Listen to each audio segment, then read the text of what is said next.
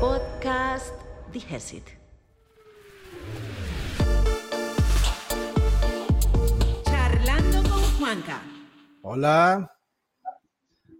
¿Cómo estás, Gabriela? Muy bien, ¿y vos, Juanca? ¿Cómo estás? Aquí vamos deseando hablar de este tema que no habíamos podido conversar la vez pasada, pero se llegó el momento. Vamos a compartir aquí en la página de Psicomet que estamos en live. Este, entonces, cuéntame, cuéntame para toda la gente que ya se empieza a conectar, ¿quién es Gabriela? Ok, bueno. Pues yo tengo ya hace más o menos 10 años junto a mi socia Soleil eh, un emprendimiento. Este, en realidad trabajé toda la vida, Juanca, en empresas, soy psicóloga, me especialicé en la parte, digamos, clínica, pero trabajé mucho en recursos humanos, trabajé pues para diferentes empresas, trabajé para banca, trabajé para Grupo Nación, para laboratorios y para banco. Entonces estuve en diferentes negocios y siempre tuve la inquietud de tener un emprendimiento. La verdad que era algo que sí quería tener porque además soy madre, entonces creo que eso era algo que realmente me interesaba, ¿verdad? Porque uno siempre, ¿verdad? Claro, lo empecé con una idea distinta cuando ya uno lo asume, ¿verdad? Porque uno dice, yo ahora me río cuando me dicen, es que quiero tener más tiempo libre, ¿verdad? sí, obvio, claro. Claro que sí. Yo quería tener más tiempo con mis hijas porque, bueno, en eso tenía, cuando lo inicié, mi hija estaba recién nacida, la menor. Entonces, claro, me trabajaba en Escazú, vivo en Cartago, me iba a las 6 de la mañana y regresaba a las 8 de la noche, prácticamente no la veía, ¿verdad? entonces, sí. pues sí, o sea, entonces yo dije, bueno, no, yo creo que necesito hacer algo que me permita, pues, tener un ingreso y, este, tenía otra idea también equivocada. En ese momento estaba casada y dije, quiero algo para ayudar a mi esposo, ¿verdad? Que ahora me idea terrible, horrible. Se quiere meter en esos temas. Eso sí, genera polémica. Pero bueno, eso, yo vengo a decir la verdad y esa, fue la, esa es la verdad. En ese momento esa fue como la idea y, y por eso decidí iniciar con el emprendimiento. Que obviamente hoy en día tengo otra idea totalmente distinta. Pero esa fue la razón por la que inicié, digamos, renuncié de mi trabajo y empecé el emprendimiento. Ok. Y me, me, decías que trabajabas en, o sea, trabajabas directamente en psicología. En ese momento estaba a cargo del grupo comercial eh, de, de, un banco. Estaba como en la parte de recursos humanos. Entonces era la encargada del desarrollo, del desarrollo, ¿verdad? La parte de recursos humanos. Pero recursos humanos desde, desde la parte comercial. O sea, capacitabas equipos, equipos en ventas o... Equipo comercial, todo lo que era la parte de gestión de recursos humanos del equipo comercial del banco. Ya, ya, ya. Le traías, seleccionabas y captabas al talento real. Exacto, y desarrollaba y toda la parte, digamos, con esa área del, banco. Ok. Y después que decide emprender, que me dices con una socia, ¿por qué con una socia y no sola? Bueno, este, yo creo que en primer lugar tenía un poco de miedo, entonces creo que no es como eh, cuando uno piensa en emprender, sí da pues bastante miedo pensar en todos los retos, en, ¿verdad? Que no es lo mismo cuando estás en un trabajo que, digamos, eh, si se dieron las cosas o no, igual recibes tu salario, ¿verdad? Al final, que irte a aventurar, digamos, a algo totalmente nuevo. Entonces creo que cuando usted lo hace con alguien, como que da un poquito de menos susto. En segundo, eh, mi idea al inicio era pues hacer el emprendimiento sola. Sin embargo, un día estaba pues conversando con Soleil, que, es médico además. ¿Son amigos desde hace rato? Bueno, son amigas desde hace rato. Sí, de conocernos toda la vida, yo creo. Ok. Entonces, este, eh, sí, como desde que teníamos, no sé, 12 años, 13 años. Teníamos toda la vida de conocernos. Sí, sí, entonces, este, eh, pues lo conversamos, digamos. Yo le conté en realidad que tenía la idea, ella pues le interesó y entonces me dijo, ¿y por qué no lo hacemos juntas? Eh, y así empezamos, que también eso es todo un reto, ¿verdad? Tener socia, pero gracias a Dios creo que que tengo la persona apropiada porque somos muy diferentes, entonces nos complementamos muy bien, que yo creo que nos ha costado estos 10 años, ¿verdad? poder acoplarnos porque tenemos caracteres súper diferentes, formas de liderar totalmente distintas, ideas muy diferentes. Pero creo que al final yo sí que puedo decir hoy que lo logramos y que ya nos acoplamos muy bien y, y hacemos un equipo. Creo que es un buen equipo. Ok, entonces, primer dato importante es mejor emprender con socios. Y otro dato anterior, no creas que emprender es tiempo libre. Exacto, la idea, si alguien tiene la idea y ¿verdad? de que va a ponerse una empresa para tener tiempo libre, para manejar su tiempo, porque le va a sobrar la plata, o sea, eh, esto es un proceso, digamos, bastante duro entonces, es, o para hacer lo que yo quiera, ¿verdad? Y no tener reglas, o sea, todas esas son ideas un poco equivocadas en realidad, que creo que tiene la gente a veces. ¿Cuándo empezaste, o no sé si ya empezaste, a vivir ese tiempo libre? Sí. ¿Después de cuándo?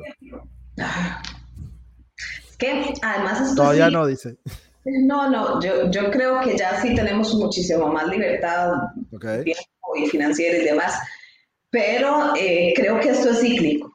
O sea, ¿a qué me refiero con cíclico? en, las, empresas, digamos, eh, no siempre vas a estar full, o sea, no siempre está, está puedes dejar, digamos, la empresa o, tener más tiempo, ¿verdad? Entonces creo que es cíclico. Le puedo decir que después de los tres a cinco años pudimos ver ya eh, la luz financieramente y poder empezar, ¿verdad? Ya a contratar gente para eh, desligarnos nosotros un poco de, ¿verdad? porque al inicio usted es el que recibe las llamadas, usted es el que vende, usted es el que va, usted es el que hace todo, ¿verdad?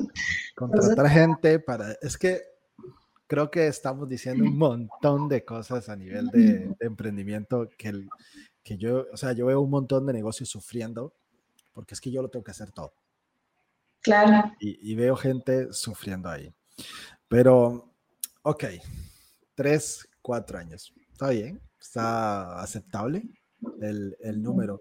Ahora, ¿qué, ¿qué cosas han pasado en ese emprendimiento que se ha reventado la cabeza, que usted ha dicho, quiero largarme de aquí? ¿Y cómo afronta una psicóloga o cómo se debería afrontar desde la parte psicológica, que es el tema que nos trae a este podcast? ¿Cómo se debería afrontar? Antes de decirte eso, quiero tal vez devolverme un poquito algo que usted dijo al inicio. Deberíamos empezar con un socio. Creo que no siempre. Okay. Y el tema de los socios es un tema muy delicado. Porque sí, aunque en mi caso, en mi socio y yo somos muy diferentes, sí tenemos algo en común y son los valores y, hacia dónde vamos. Digamos, nuestra meta sí es muy común. Eso es como un matrimonio, ¿verdad? Muy parecido a un matrimonio, ¿verdad? Sí, sí, sí tener su esposo o su esposa muy diferente, pero si tienen valores distintos y si van para diferente lado, eso no funciona. Entonces, si es, digamos, si vamos a emprender con un socio que no va a tener los mismos valores, la misma idea de negocio suya, creo que no lo van a lograr. Entonces, es mejor emprender solo. Entonces, es algo muy delicado. Hay que saber exactamente con quién, escoger muy bien porque también hay muchas historias que he escuchado de emprendedores que llegan acá a la oficina, ¿verdad? Que, de que les han robado, que, que las cosas no les han salido tan bien. Entonces creo que sí es muy importante el elegir muy bien si vas a tener un socio. ¿verdad? En la, en la parte de emprendimiento, eso que dices que los emprendedores llegan a la oficina, ¿das algún tipo de guía o asesoría o algo así, verdad? ¿Cómo es esa parte? Sí, así es. Eh, pues como lo hablábamos ahora antes de iniciar, el mundo de los emprendedores es un mundo muy solitario, ¿verdad? En donde uno no sabe con quién conversar, hay momentos de mucha angustia, de mucha ansiedad, de mucho miedo.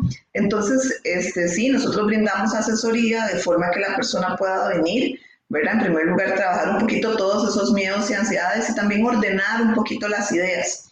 Que a veces cuando estamos con todo eso nos cuesta mucho ubicarnos, ordenarnos entonces trabajamos mucho este, desde el entrenamiento, ¿verdad? Y desde la experiencia en poder ubicar a las personas con sus ideas y trabajar obviamente toda la parte de emociones, ¿verdad? Ok, Ok, ok, ok. Desde la parte de...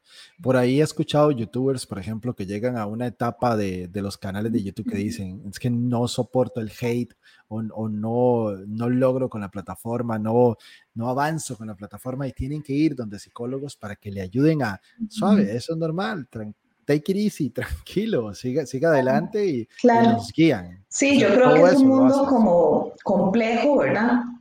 Y cuando te está yendo bien, realmente, es cuando más enemigos vas a tener, cuando más complicado se vuelve. Entonces yo creo que siempre uno necesita como ajustar un poquito ciertas cosas y, y pues no está de más ir, ir a alguna consulta. Y se ve más como un coach, ¿verdad? Que como un proceso terapéutico, ¿verdad? Si no requiere un proceso terapéutico, obviamente. Ok, ok. Bueno, pueden ubicar a, a Gabriela en Psicomed CR. Ahí está el Instagram porque es más fácil llegarle por ahí. Ahora sí, cuéntame esas cosas, esos eh, fracasos, podrían decirlo en el momento. O sea, porque el fracaso se interpreta como fracaso en el momento. Ya después sí. uno dice, qué bueno que me pasó. Sí, sí, o sea, de todo. Es que tengo como mil historias, ¿verdad? Porque okay. desde el inicio, digamos, eh, hemos cambiado un poquito la, digamos que en el inicio nuestro enfoque siempre fue muy empresarial. Nosotros atendemos en la parte clínica, pero nuestro enfoque siempre ha sido muy empresarial. Entonces, este, montamos clínica, ¿verdad? Uh -huh. eh, con el que teníamos para arrancar, montamos una clínica, la equipamos, eh, de empezar a pagar un local y todo, ¿verdad? Desde el inicio -huh. fue bien no nos funcionó la clínica, tuvimos que cerrarla, montar nada más que súper angustiante. Yo me imagino que, que, todos los que nos ven, que, es, que han tenido la experiencia de emprender, es súper angustiante estar uno en, en, su negocio, ¿verdad? Que además no es lo mismo que insulten el otro negocio donde trabajas que el, que el suyo, ¿verdad? Sí. Entonces, estás ahí sentada esperando que llegue alguien, no llega nadie. y no llaman ni para decir no gracias, ¿verdad? No, no los necesitamos, ¿verdad? Entonces se vuelve bien complicado, digamos, la angustia, el manejar toda esa angustia. Después, eh, creo que parte de lo que nos funciona en la parte de coach empresarial es que hemos cometido todos los errores que se puedan cometer, entonces creo que ya los hemos vivido y sabemos un poquitito cómo no repetirlos. Eh, hemos puesto de todos negocios alternativos, o sea, de todo, dígase, de todo. Este, empezamos con la clínica, cerramos esa, abrimos otra clínica más enfocada a un sector de, de un poquito más como de volumen, ¿verdad? Eh, tampoco nos fue muy bien. Siempre esto alternativo a la parte empresarial. Entonces la parte empresarial sí la íbamos trabajando, lo que pasa es que queríamos algo que nos generara ingreso eh, mientras trabajábamos o madurábamos la parte empresarial, que obviamente es un poco más lenta, ¿verdad? Sí, sí. Entonces, este... O sea, en Psicometa atienden empresa, así es también. Nosotros tenemos la parte de medicina de empresa, tenemos administración de centros de salud, eh, tenemos ahorita pues todo lo que es administración a nivel de gobierno, de centros de salud, albergues, COVID, ¿verdad? Tenemos diferentes tipos de negocios, pero muy enfocado a la parte empresarial. ¿Pero esos negocios fueron llegando solo o al, solos o al propio los buscaron? Ah, no, pues solo yo creo que nada, ¿verdad? Okay. Mucho como, ¿verdad? De ir trabajando, pero sí algunos son coincidencia, por así decirlo. O sea, por ejemplo, trabajo en el sector de aviación sí. y fue algo que jamás pensamos que íbamos a trabajar, sino que eh, pues llegó una empresa al país, nos solicitó el servicio, empezamos a negociar con ellos y tuvimos que de, empezar a estudiar porque era un, un, campo pues que no sabíamos, ¿verdad? Y, y, yo creo que algo que nos que me caracteriza, que caracteriza a mis socios es que uno, lo que no sabemos, pues le entramos, tratamos de buscar, ¿verdad? que a veces en usar, yo sí, claro, por supuesto. Y una yo, vez, si lo hacemos. Sí, sí, aquí lo hacemos, no hay problema, ¿verdad? Entonces, creo que a veces eso nos ha salido bien, pero a veces nos ha salido mal. Me he llevado unas congojas que aprendí que no en todo momento se puede decir que sí también, pero, pero sí este, tratamos de hacer, entonces nos metimos en ese campo, que por ejemplo fue una coincidencia y estudiamos y tanto ella, pues como mi persona sacamos la parte de, bueno, ella de medicina, yo de psicología aeronáutica, entonces nos especializamos en eso y damos servicio en la parte aeronáutica, por ejemplo. Uh -huh. eh, que eso fue algo que jamás esperábamos, pero al final salió. Ah, como hay campos que sí hemos ido, pues obviamente gestionando toda la parte de medicina de empresa, de administración de centros de salud, pues sí es algo que hemos tratado de ir gestionando nosotros, ¿verdad? Porque hacia ahí vamos enfocados, ¿verdad? Entonces, decepciones miles, o sea, desde cerrarlas, cada vez que uno cierra una clínica o cierra algo que usted le puso mucho cariño, y dinero y tiempo y un montón de cosas, es una pérdida, ¿verdad? Es frustrante, es difícil pero yo creo que siempre seríamos, y yo le digo a mi socia que nosotras nos turnamos, porque cuando yo me caigo, ¿verdad? Y estoy re mal, y entonces yo súper depre, y yo no, no, esto no va a funcionar, y, y súper... Quiero votar todo ya. Sí, ya estoy harta, voy a buscar trabajo y ya. Ella era como la que, ¿verdad? Ella me decía, no, no, tranquila, tenemos que seguir, aguantemos otro poquito, vea o cuando era al revés, ¿verdad? Que era ella la que me decía, no, no, ya estoy harta, la verdad que esto ya mejor. Entonces yo le decía, no, no, hay que seguir, ¿verdad? Entonces nos turnábamos y creo que en eso sí nos hemos ayudado. Bueno, esa, esa es ventaja, pero ¿cuáles serían o cómo se puede auto, autoterapiar? No sé si existe eso. Una persona ante, no sé, resulta que esas o sea, otra cosa que se cree es que usted empieza un emprendimiento y va así, y va así, y va así, mentira, o sea, baja, otra vez, otra vez baja, entonces, ¿cómo prepararse para esos momentos que sí o sí van a llegar? O sea, ¿qué técnicas o qué cosas puedo hacer? O ¿Cómo tiene que ser la mentalidad de ese emprendedor? Claro, yo creo que en primer lugar es eh, el realismo que tengamos de las cosas.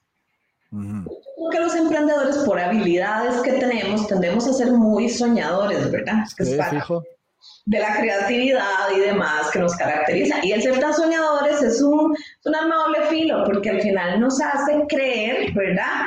En esa fantasía casi que vamos a hacer, ¿verdad? Como escuchamos esas historias tan del, del falso positivismo, ¿verdad? Donde alguien que ni siquiera tenía estudio pues, se puso en negocio, wow, es millonario, ¿verdad? O sea, sí, ¿cuántos les pasa eso, verdad? o sea, ¿y cuántos emprenden versus los que realmente les sucede ese tipo de cosas? Entonces, eh, no podemos iniciar un emprendimiento con una idea falsa o, equivocada, ¿verdad?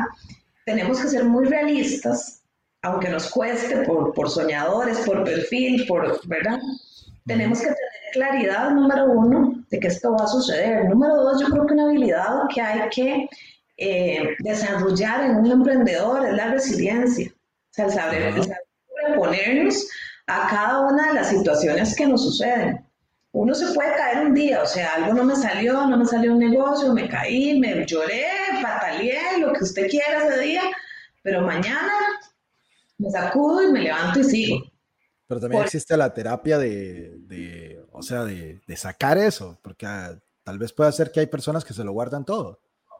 Mm, por supuesto, por supuesto. Yo creo que hay ciertas cosas importantes. Si yo no tengo la posibilidad de tener un socio, una persona que esté conmigo, siempre tengo que tener una red de apoyo, ¿verdad? Okay. Eh, una persona que sea la persona con la que yo voy a contar, a la que le voy a hablar de mis cosas, con quien voy a conversar, la esposa, la mamá, el amigo, no sé, alguien de confianza, con quien yo pueda expresar un poco mis emociones porque es, eh, el estrés que se maneja en este tipo de, de trabajos, ¿verdad? Es muy alto y si yo todo me lo guardo, va a llegar el punto en que voy a explotar y aparte de eso, no voy a tener un criterio, ¿verdad? Como tan objetivo como, unas, como otra persona. Yo creo que el tener asesores o personas en el camino que nos puedan ayudar, escuchar, guiar, siempre es importante. En nuestro caso, tuvimos personas que, que gracias tuvimos que se presentaron en el camino. Eh, algunos recuerdo ahorita mucho a Omar Curbina, que, que es una persona que, que, tiene mucha experiencia en la parte de, de emprendimientos y de, y de empresas como tal. Ha dirigido grandes empresas a nivel regional y demás. Y en algún momento, pues nos vamos y él nos ayudó muchísimo con coach, ¿verdad? Él nos dio, nos asesoró, nos guió, vean, por aquí no se vayan, hagan esto, vayan por acá, ¿verdad? Y yo creo que es importante tener la humildad en primer lugar para poder entender que uno no lo sabe todo y que hay gente con más experiencia que uno que lo puede guiar, ¿verdad? Eh, aprender de otros, yo creo que es una habilidad también y escuchar y conversar con otras personas que pasen por lo mismo que nosotros, ¿verdad? La misma angustia, lo mismo, y ver cómo se sobreponen, creo que nos ayuda y nos guía a sobreponernos nosotros también, ¿verdad? Todo eso es para, para enfocarnos en el tema de resiliencia. en, yo creo que en resiliencia, o sea, hay dos formas de, de ser resilientes. O que usted lo haya desarrollado en su vida, ¿verdad? O que, lo tenga, o, que empiece a trabajar, ¿verdad? Ajá. ¿Por qué? Porque cuando ya lo hemos desarrollado, normalmente la gente que ha pasado por muchas situaciones, muchos problemas en su vida, ha desarrollado un poco más porque la ha puesto, digamos, a trabajar en su vida, la resiliencia. Hay otras personas, pues, que tal vez han tenido una vida muy bonita, muy placentera, todo ha estado bien y no han desarrollado tanto, entonces se frustran más ante la situación. ¿Cómo desarrolla usted una habilidad blanda? Confrontándose con la habilidad. Si le cuesta la frustración, ¿cómo la va a desarrollar? Frustrándose. No hay... ¿En serio? Exacto, no hay una manera, digamos, como más fácil de desarrollar una habilidad. Ahora, cuando ya la tienes, es un poco más sencillo, ¿verdad? Que desarrollar. Sin embargo, el ser resiliente es, eh, se pueden generar ciertas técnicas, como es que me enfrento a la situación, algo tan básico como escribir la situación, lo que me está pasando, me puede ayudar a verlo desde otra perspectiva, ¿verdad? Porque en el momento de angustia y de todo, eh, empiezo a pensar mil cosas y no puedo pensar con claridad cómo resolverlo. Entonces, cuando yo lo pongo en papel y lo leo, ya lo veo desde otra perspectiva, desde afuera. Me puede ayudar mejor a poder este, sobreponerme a las situaciones.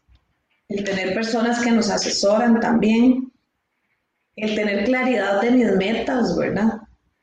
El haber desarrollado esa seguridad personal, esa claridad de lo que quiero hacer, ¿verdad? Y esa idea realista de lo que estoy haciendo. Todo eso van a ser herramientas que me van a ayudar a ser más resiliente. Pero obviamente los que, los que tienen baja tolerancia a la frustración va a costar un poquito más, ¿verdad? Ok.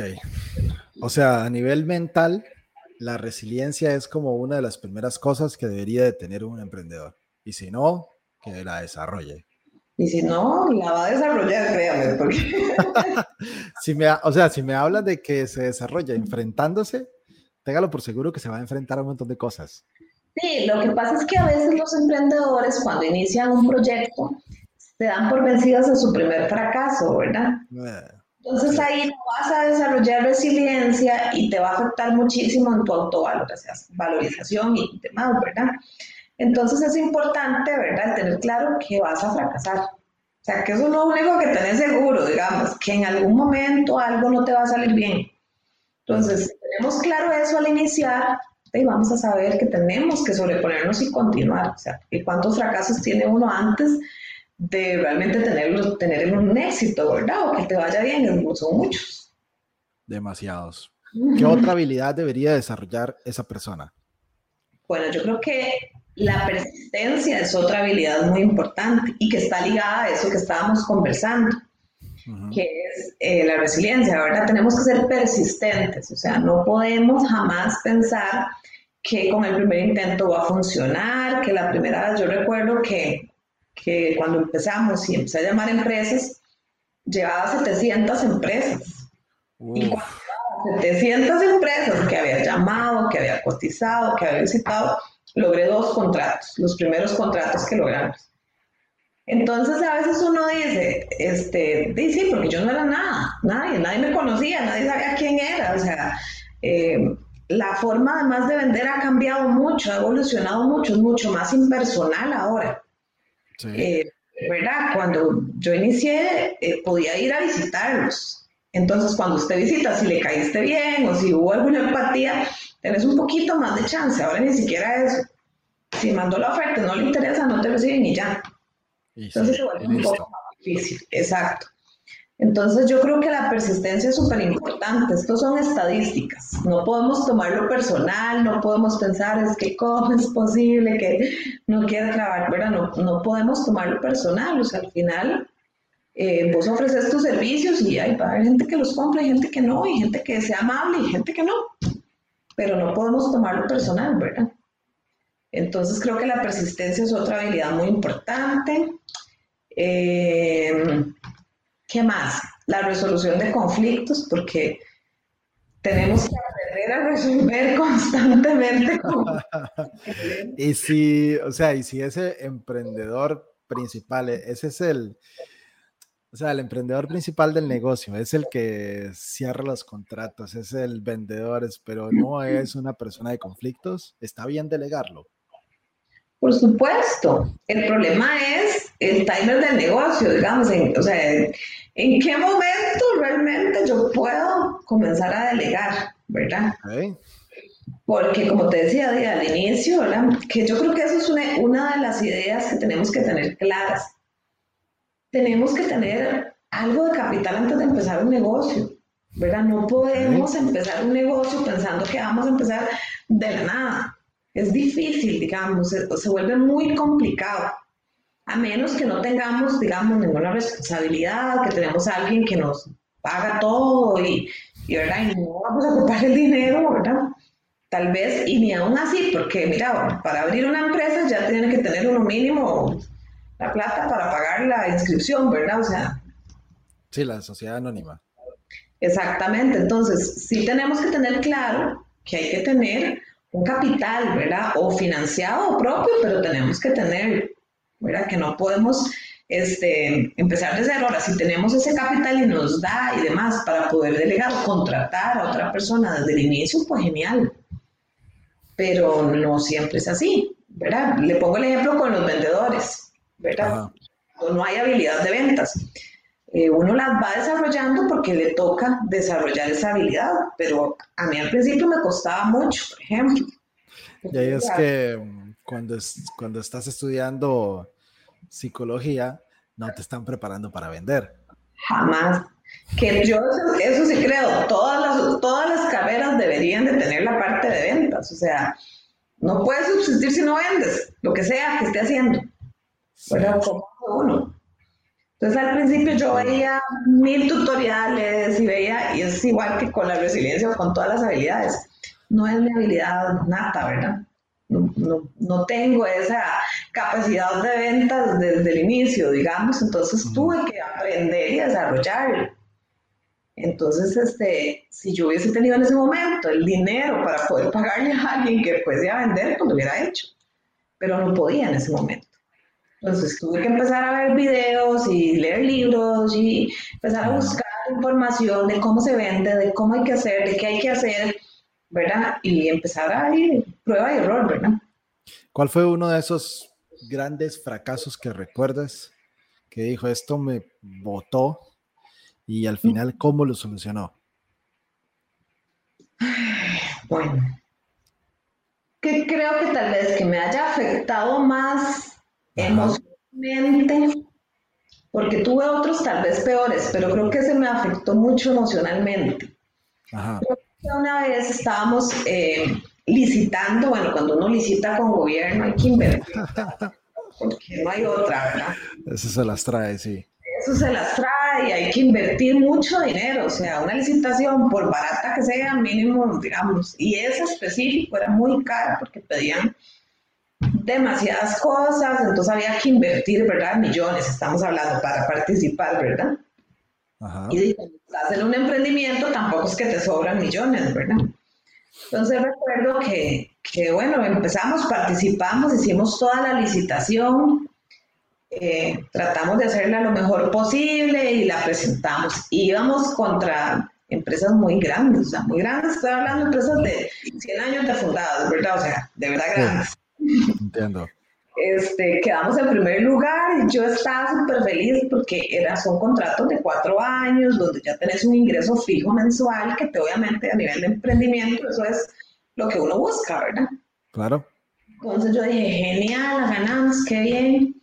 Eh, estaban pidiendo un título de técnico en secretariado y nosotros pusimos un bachiller en administración.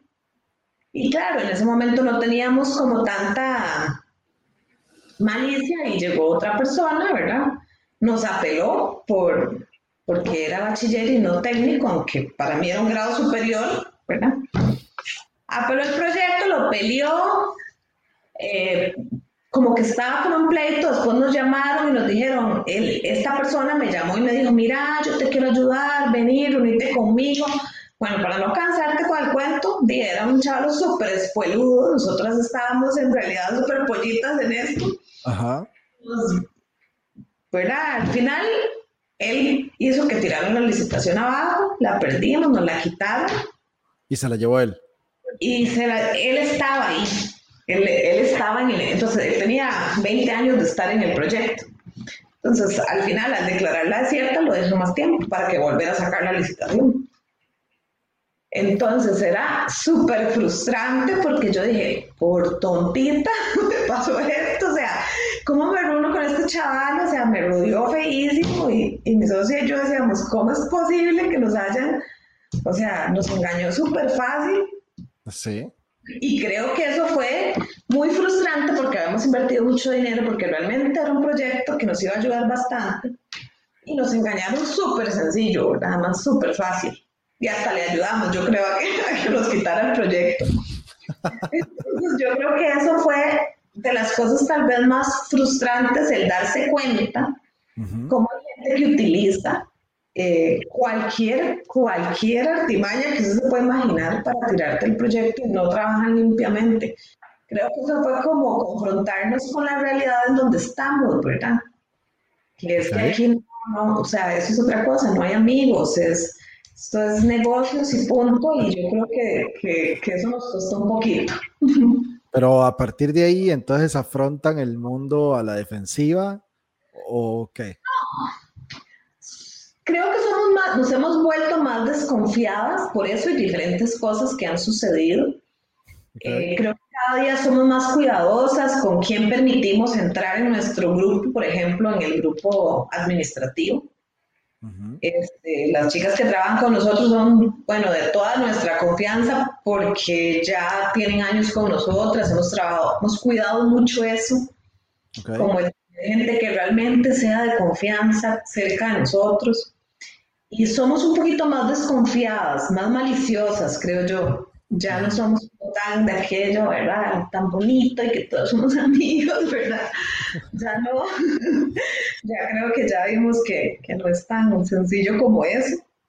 Pero, pero no, yo creo que no a la defensiva porque sería muy cansado, ¿verdad? Pasar todo el tiempo a la defensiva. Pero sí. un poco más desconfiadas, eso sí. Bastante. Dice Ann HC, no sé si la conoces o lo conoces. Conozco que son, conozco que son de no dejarse caer por más fuerte el viento. Felicidades y adelante. Parece que te conocen. Luego dice Ligia Ramos, buenas noches, saludos de España, muy top el tema. Yo soy una persistente. Excelente, Ligia. De eso se trata, seguir adelante. O sea, a veces, este, y tal vez, ¿qué te puedo decir? Que en un mes estamos y la rompemos y vendemos un montón y tenemos clientes, ¿sí? Y al mes siguiente se empiezan a retirar por cualquier cosa que no funcionó, que no anduvo bien, y es ese momento de que va llegando la quincena y necesito pagar a toda la gente, y es esa frustración, y al final paga a todo el mundo y espérese que tal cliente que está pendiente pague para poder que me paguen a mí. Sí, para. Porque yo soy el, yo soy del, págale primero a la gente y después si hay, me, avisas. Porque, porque yo, no, yo no lo ocupo a la quincena, yo lo ocupo después, no, no tengo problema. Pero esas situaciones, o sea, se pasan. Ah, muchas veces. O sea, y, y, queda nada más. Yo lo que he hecho es, no sé, ¿será que, será que es eso? Como, como uno tiene el tema de emprender, este, no importa, mañana vamos a darle más. traigamos más clientes, activemos campañas, busquemos de qué forma traemos más para otra vez estabilizar. Si es cierto eso que decías de que, de que no es un crecimiento constante, aunque uno quisiera que sea como, o tal vez que uno es un desordenado y no logra eso también, porque, o sea, como predecir las ventas, pero ¿qué va? O sea, por ejemplo, la pandemia, cuando ya llega la pandemia y todo se convierte en virtual y la gente, o sea, tu tipo de negocio, ¿qué tan afectado se vio? Sí, qué complicado, porque ahora que decías eso, este, por supuesto, o sea, nosotros veníamos con un crecimiento súper acelerado, la verdad. Sí. Eh, y ahora con lo de la pandemia, perdimos, bueno, a nivel privado fue lo primero, ¿verdad? Medicina de empresas se cierra porque obviamente no hay, no hay gente en las empresas, no hay nada. Okay. Es, ah, cierto. Lo primero que suspenden son los servicios, ¿verdad? Porque empiezan a ahorrar, entonces empiezan a quitar servicios en empresas, a nivel privado se, se disminuyen un montón otros servicios médicos, ¿verdad? Este, pero a nivel de gobierno había un gran crecimiento, porque somos del área de salud y obviamente teníamos pues albergues y demás que nos, que nos ayudaron muchísimo, la verdad. Pero de, de, repente empezaron a quitar albergues, porque de, iniciaron con albergues COVID, pero después se fue manejando distinto la pandemia, quitaron albergues. Todavía teníamos algunos contratos de gobierno y viene lo del recorte presupuestario, ¿verdad? Que se hizo en gobierno, entonces hacen recorte y quitan todo lo de ayuda social prácticamente, que es donde trabajamos nosotros, esa es nuestra área, ¿verdad? Todo lo que son programas de ayuda social de gobierno. Entonces, quedamos literal eh, sin nada, digamos, y uno dice, ¿ahora qué hago? ¿Verdad? ¿Ahora qué vamos a hacer? Porque nosotros pues tenemos bastantes colaboradores, ahora qué hacemos con la gente, manejar el estrés eso es otra cosa, manejar el estrés, la presión de no solo esos salarios, es que usted dice, bueno, yo me la yo cómo hago, ¿verdad? Ajá. Es el, el manejar familias. de ese montón, o sea, nosotros teníamos 80 familias que estaban de forma directa y sin contar los indirectos, ¿verdad? Entonces, toda la gente presionando, llamando, eh, ¿qué pasa? ¿Qué va a pasar? ¿Ahora qué vamos a hacer? ¿Verdad? Y la gente se imagina que seguro uno está, ¿verdad? Así tirando los billetes. Usted tiene una guaca ya guardada para pagar. Exacto. Este, no, ¿verdad? No, no es así. Entonces, eh, fue muy difícil de manejar, ¿verdad? Y es el decir, bueno, sentémonos, veamos cómo vamos a hacer las cosas, ¿verdad? Y y pues ya teníamos la clínica que, que sí tenemos aquí ya hace varios años, entonces seguir desarrollando la clínica, ¿verdad? Seguir o sea, en ese entonces del porcentaje del, del, negocio o de las líneas de negocio, si podemos decirlo de alguna forma, ¿cuánto representaba el gobierno? Como un 90%. Ya habíamos perdido clientes privados, además. O sea, ya habíamos perdido varios clientes privados pues no perdido, pero sí suspendido momentáneamente. Sí, sí, sí, esas suspensiones que uno dice, y ya va a volver. Exactamente, y además, como usted sabe, la parte de gobierno también, ellos tardan una cantidad de meses para pagarlos. Entonces, uno va financiando con los ahorros que tiene hasta la espera de que paguen, ¿verdad? Porque el que trabaja con gobierno sabe que el gobierno dura sus meses. Sí. Entonces, era o sea, ya habíamos financiado, ¿verdad? Unos meses, ya, o sea, era quedarnos, ¿verdad? Sin nada de ingresos. Entonces se volvió muy complicado de manejar, muy difícil, las presiones de la gente es complicadísimo. Pero bueno, es parte de lo que uno tiene que saber que tiene que enfrentar. Y yo creo que algo que es importante también, hablando de las habilidades, Juanca, es que uno tiene que aprender de cada uno de esos fracasos, porque hablamos mucho de los fracasos, de tantas cosas que no salen bien, pero no puede ser que cada vez que uno le pase alguna situación no aprenda algo, ¿verdad? No diga, bueno, sentarse después y decir, ¿qué hicimos mal en esto? O sea, ¿qué pudimos haber mejorado en esto? Porque es, es, un aprendizaje en cada una de las situaciones. Entonces, en esta situación, debiera sentarnos y decir, bueno, ¿qué hacemos? Entonces, bueno, desarrollar, bueno, ¿verdad? Como ustedes desarrollar muchísimo toda la parte, ¿verdad? De redes sociales, toda la parte de ventas, porque ahora esa es la forma en que se vende, no hay otra. Empezar a desarrollar toda la parte, ¿verdad? De redes, vender, comercializar de esta manera y seguir teniendo fe, ¿verdad? En seguir invirtiendo en esto nuestro dinero, porque si no teníamos mucho y a veces uno dice, no, mejor quitemos todo, no invirtamos en nada y guardemos porque ¿qué vamos a hacer? Pero creo que esa fue de tratar de seguir viendo, ¿verdad? Dice Henry Ford que, que, bueno, el primer recorte que hacen las empresas cuando se ven en situaciones difíciles es publicidad. Y dice, recortar en publicidad para ahorrar dinero es como detener el reloj para ahorrar tiempo. Claro. No tiene ningún sentido. Pero, ok. ¿Y ahora cómo anda el pastel en el negocio? Ahora, este, creo que eso nos ayudó también a entender que no podemos tener un 90% de nuestro negocio destinado a una sola área, digamos. Creo que es importante, el, como dicen, no tener todos los huevos en una sola canasta, ¿verdad? Importante, importante. O sea... pero obviamente eh, habíamos empezado a trabajar y teníamos la parte privada, pero dijo, no nos cuenta con una pandemia que vamos a perder todos los clientes privados. Entonces empezamos a diversificar mucho el negocio, ¿verdad? Eso es en lo que estamos trabajando hoy en día, en diversificar el negocio lo más que se pueda. Igual entonces gobierno, empresa privada y, eh, ¿cómo le llamamos al otro? De uno en uno.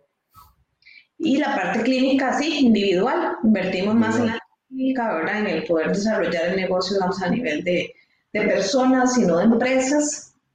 Entonces, generar convenios, empezar a hacer la parte comercial, digamos, eh, que la teníamos un poco descuidada a nivel individual. Entonces, enfocarnos en eso y también estamos pues creando algunas alternativas adicionales de, de negocio. Ok, entonces, otra, yo no sé si es una habilidad blanda o es, no sé, porque lo mismo pasó ahorita hace, de este lunes, al lunes anterior, creo, algo así fue, el tema del día que se cayó WhatsApp. ¿sí? Se cae WhatsApp, se cae Facebook, se cae Instagram. Y hay ciertos tipos de clientes que me escriben, Juan Carlos, no estoy vendiendo nada hoy. Y yo así como le he dicho un montón de veces que no dependa solamente de WhatsApp, porque WhatsApp, Facebook, Instagram de por sí no son suyos tu, página web no está, no tenemos campañas de Google, eh, que, no le puedo ayudar. O sea, yo y, me, escribía así como, Juan Carlos, ¿qué está pasando con WhatsApp? Yo, ¿qué vas a ver? Yo no soy el dueño. o sea, pasó que se desconectaron los DNS, se cayó la plataforma, la, la, la. O sea, o sea, y en ese momento, en esa frustración, sí, las empresas dicen, o sea, tengo que diversificar. Entonces, ¿cómo, ¿cómo podríamos llamarle a esa habilidad que tiene que desarrollar ese emprendedor? O sea, una habilidad estratégica, ¿cómo? ¿Cómo llamamos a eso? Yo creo que la innovación es una. Okay. Porque innovación uno cree que es, ¿verdad? El ir a crear algo súper diferente, ¿verdad? El, inventar el aguatile y no precisamente. Innovar puede ser que mi producto, no sé, se ponga en una cajita diferente o que se haga se venda de una forma distinta o que yo le mande, no sé, una florcita y se la ponga encima, o sea, cualquier cosa distinta, digamos, me ayuda. Y dentro de mi negocio, el innovar puede ser que mis servicios yo los venda a, otra, a otro sector de negocio, digamos. No precisamente es el que, ¿verdad? que crea algo tan, totalmente diferente. Entonces, el hecho de diversificar también lleva un poquito de creatividad y de innovación, ¿verdad? el ser creativos, el empezar a, generar nuevas ideas, ¿verdad? Que sobre todo crean una necesidad en el cliente, ¿verdad? Cosas tan básicas como que, ¿verdad? Uno decía lo del agua, por ejemplo, yo siempre uso el ejemplo del agua que uno hace unos años le decían a uno, es que van a vender agua, usted decía, ¿qué? Eso es una tontera. ¿Quién va a comprar agua si usted agarra el vasito y coge un tubo y toma agua? Uno de los hombres más ricos de China es vende agua. de los más ricos, es increíble. Exacto, ok. hace unos años querían vender agua. Entonces es parte de la, de la innovación, ¿verdad? Venden la misma agua, pero en un frasquito que usted lo anda y ya. Porque está más purificada y toda la historia. Exacto. Ahora, una, o sea, una psicóloga te guía a sacar esa creatividad o a a ver, porque mi esposa me, dice a mi Juan Carlos, usted necesita terapia, porque usted tiene un montón de bloqueos. ¿sí? Y yo ya me hizo pensar en el anuncio de bloqueo, bloqueo. ¿Qué es eso? O sea, ¿qué es eso de bloqueos? ¿Dónde, qué, qué hace una psicóloga en ese... O sea, ¿cómo funciona eso? Sí, la parte de creatividad sí se puede desarrollar. Antes la gente creía, o antes se creía en realidad en el mundo científico, que nosotros no la facilidad de desarrollar nuevas habilidades, pero eh, según los últimos estudios sí se puede. Entonces, eh, obviamente cuando los tienes desde tu nacimiento es más fácil, pero sí se puede desarrollar. Entonces, lo que uno hace, número uno, eh, sucede mucho con los hombres. Y esto ser discriminatoria si no es por cómo está generado su cerebro y cómo está conectado, ¿verdad? Okay. Entonces, en el caso de los hombres tienden a tener poca relación o poca conexión con sus emociones, también por una cuestión de educación, ¿verdad? Y de socialización. Entonces, eh, las, la creatividad, ¿verdad? Y ese tipo de habilidades están muy desarrollados con el área emocional. Entonces, al desarrollar un poquito las emociones, puedes generar creatividad en la persona. Entonces, hay que ver qué tan desarrollado está, qué tan conectado está con usted mismo también, para poder empezar a ver cuáles son los bloqueos que hay. Lo que pasa es que es lo que hablábamos también, está muy este, ¿verdad? estigmatizado ir al psicólogo. Entonces, si uno dice voy al psicólogo, es como si, ay, está, ¿qué tiene, verdad? Está loco. Que, otro, no, es que yo no estoy loco porque voy al psicólogo, ¿verdad? Entonces lo ven como que solo, ¿verdad? Hay que estar muy mal para ir a un psicólogo y en realidad es una cultura, ¿verdad? Que uno debería desarrollar el poder ir a terapia para quitar este tipo de bloqueos, para mejorar como ser humano, igual que te haces chequeos eh, médicos, puedes hacerte chequeos a nivel de emociones, ¿verdad? Cómo estoy manejando mis emociones, cómo me voy sintiendo. Y liberar toda esa parte emocional te va a ayudar, obviamente, a desarrollar al máximo sus habilidades, a potenciarlas, a ordenar, estructurarlas, porque algo que tenemos también, la mayoría de los emprendedores, es que somos como cachilín, ¿verdad? Les digo yo, tienen como mil ideas y quieren hacer mil cosas, pero no, no hacen nada concreto, ¿verdad? Les cuesta, ajá, les, les cuesta como aterrizar y ya ponerlo en papel, ¿verdad? Y empezar a ejecutar, eso nos cuesta un poquito. Entonces creo que, que eso, ¿verdad? Nos ayuda como a ordenar y a maximizar. ¿Y cómo, ¿qué, ¿qué, hago o qué tiene que hacer la persona para, se te ocurrió algo, aterrícelo y, y ejecute? Porque al final es la ejecución lo que hace la diferencia. Exacto, que eso está relacionado con el proceso mental, ¿verdad? Ok. Porque en los emprendedores el proceso mental normalmente llega a crear, a analizar o evaluar y ahí se queda, ¿verdad? Pero la parte de ejecución Ajá. es fresca, ¿verdad? Pero la ejecución lo que requiere es orden y no es una habilidad muy, muy presente en los emprendedores, el, la estructura y el orden.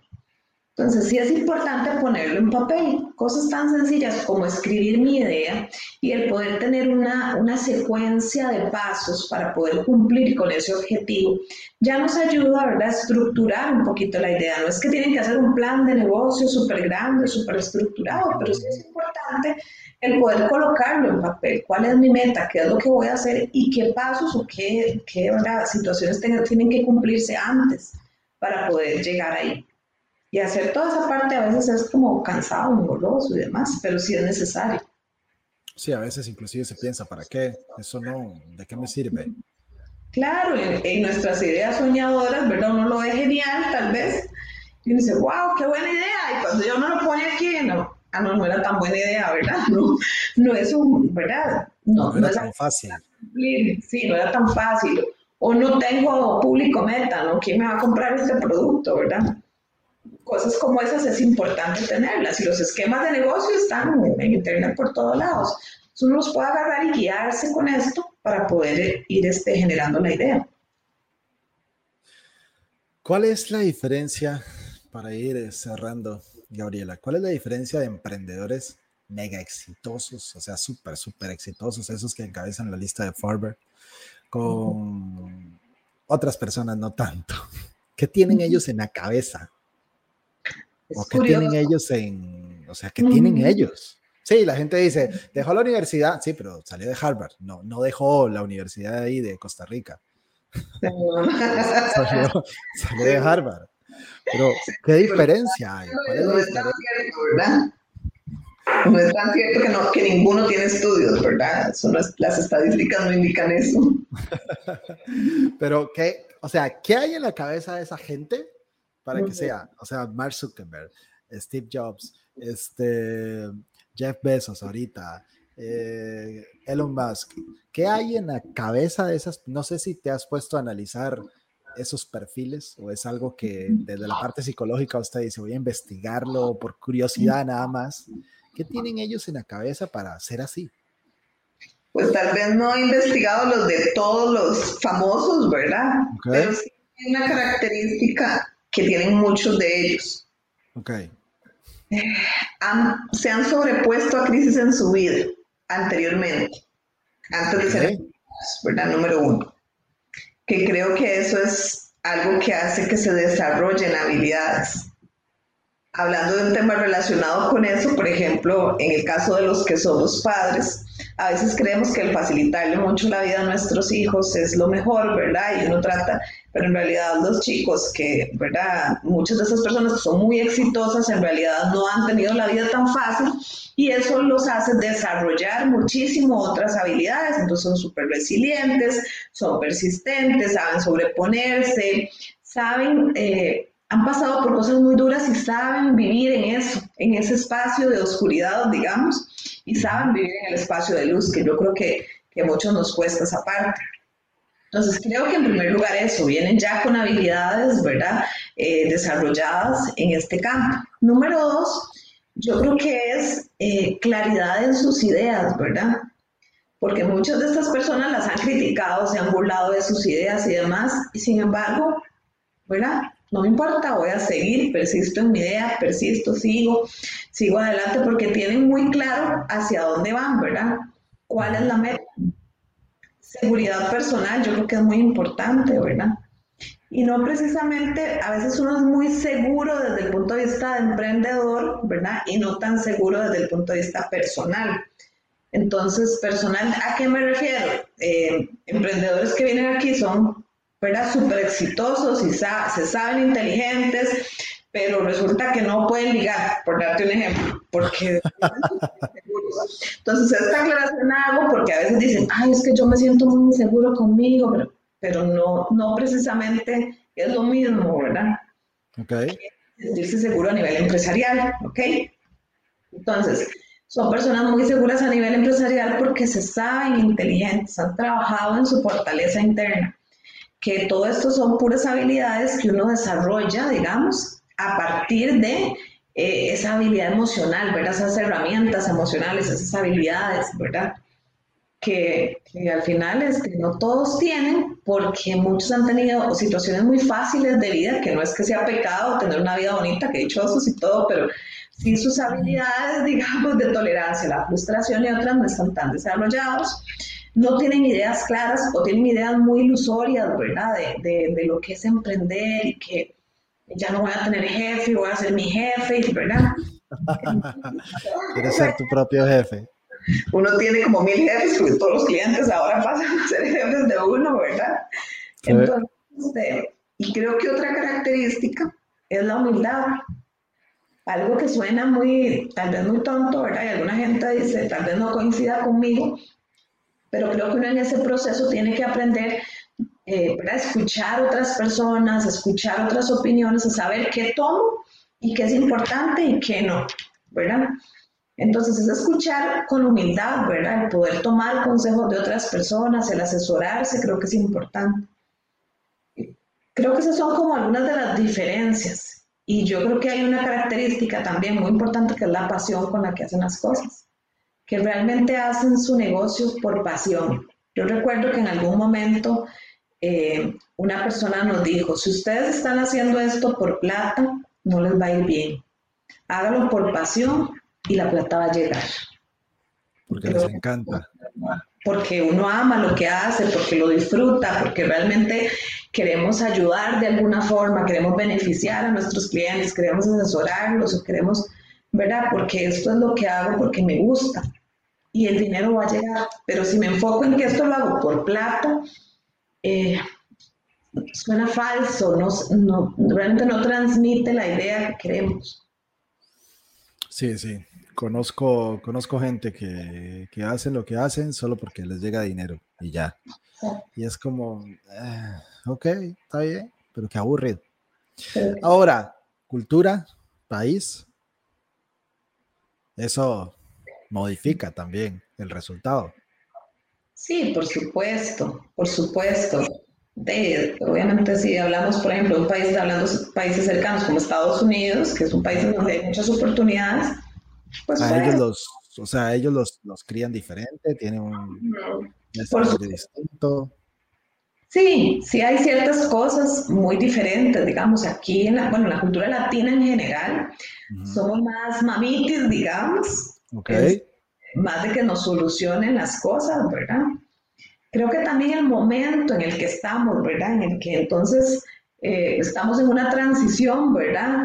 En donde habían, ¿verdad? Estábamos los que nos crió nuestra mamá en la casa y, ¿verdad? Y que no trabajaba y que estaba ahí con nosotros y los que ya ahora la mamá trabaja, entonces se siente culpable, entonces voy a darles todo lo que necesiten para que no, para no ocupar la ausencia, ¿verdad? Entonces hay, hay como una mezcla, digamos, yo creo, de un momento en el que eh, está siendo difícil criar a los hijos, además por todos los recursos que ellos cuentan y que nos sentimos eh, ajenos, digamos, a esos recursos. Entonces, este, creo que todo eso va a influir, por supuesto. Y la idea errónea, yo creo que lo que más influye es que ahorita hay una idea muy equivocada, eh, que con esto no quiero sonar mal, pero creo que, que en realidad es importante decirlo, y es que no todo el mundo tiene que emprender, o sea, no, no todo el mundo eh, tiene que pensar que eso es lo único que hay, no es que está mal trabajar en una empresa eh, toda la vida, no, no, no es que está mal, como que han metido mucho la idea de que si usted quiere ser, tiene que ser emprendedor, si es empresario, entonces sí es genial porque es empresario, o tiene que ser exitoso, o que el éxito se define por la plata que usted tenga y porque usted sea un empresario y porque... Entonces empiezan a forzar a la gente a hacer cosas en las que en realidad no es feliz, ¿verdad? No es lo suyo y está bien. Yo creo que también es válido decir, porque también hay gente que ha llegado aquí y me ha dicho, es que yo desde que estoy en esto soy súper infeliz. Yo no sirvo para dirigir gente, no me gusta, no es lo mío. Yo preferiría cuando estaba en mi puesto de trabajo y, ganaba mi salario, yo me sentía tranquilo, me sentía feliz y, y por todas las presiones hacen algo que al final no es lo que quieren, ¿verdad? Y se metieron ahí por el, lo mismo que estabas comentando. Claro, por presiones, porque al final todo el mundo te, te, mete en la cabeza que eso es el éxito, ¿verdad? El decir, claro, que tenés el cargo X o que tenés el, esa, o que tenés, ¿verdad? Entonces, hay tantas presiones sociales, tantas exigencias que al final eh, uno tiende a ceder a las exigencias, pero no es en realidad donde quieres estar, ¿verdad? Entonces, difícilmente vas a tener éxito porque no es donde quieres estar. Entiendo. Para analizar, eso he escuchado. Dicen que muchas personas quieren emprender, pero los siete primeras personas que están dirigiendo Facebook tienen más billete que cualquier emprendedor. y son empleados. Exacto. Entonces, para analizar, para llevárselo ahí al, a conversarlo con Almohada, a ver si realmente los que están escuchando dicen, no, es que yo no quiero emprender, déjalo y empieza a trabajar. Y si amas lo que haces, como es mi caso, dele, sin importar que, que la quincena no ha llegado en ciertas veces. No bueno, Gabriela, no sé si tienes algo más que decir o un mensaje final que decirle a la gente, a esos, a esos emprendedores que están allá iniciando o que están allá batallando o que tienen situaciones que esta, que hoy 15 no, no les llegó completo para pagar a toda la gente. ¿Tienes un mensaje final para ellos? Sí, que yo creo que es un momento muy complicado en general, en, eh, hablando de, en el mundo, creo, ¿verdad? No solo en Costa Rica, creo que en el mundo. Pero si realmente es, estás donde quieres estar, si realmente le apasiona lo que está haciendo, hay que resistir un poquito, ¿verdad? Resistir un poquito y persistir. Yo creo que es lo más importante. No se trata solamente como de pensar en, en, la parte económica o en el éxito. Si estás haciendo esto realmente de emprender porque te apasiona, porque es lo suyo, porque lo hace feliz, entonces hay que aguantar un poquitito, nada más resistir y seguir adelante, porque yo creo que eso sí creo, cualquiera puede emprender, cualquier persona, la que quiera, lo puede hacer si es realmente lo que quiere, ¿verdad? Entonces es persistir y, y seguir adelante. Ok. Uh -huh. Pues hagamos eso entonces. Muchas gracias a todos los que nos acompañaron. Recuerden que a Gabriela la pueden ubicar en el Instagram psicometcr Y a mí me pueden ubicar también en Instagram, aunque me están viendo en Facebook y YouTube, pero en Instagram estoy como Carlos Chavarría 07 o Digesit, así como tal, que sería la agencia de marketing digital. Y aquí estamos para ayudarles cuando tienen problemas de negocio, entonces les ayudamos a generar más negocio. Eso es lo que hacemos nosotros. Y cuando tienes mucho negocio y te, el negocio te está desmadrando la vida porque no sabes controlarlo, entonces ahí está Gabriela que le puede ayudar a, hey, suave un toque, delegue, suelte, váyase para la India un mes a viajar. no sé, o sea, ya Gabriela sabrá cuál es la terapia que le corresponde a cada persona.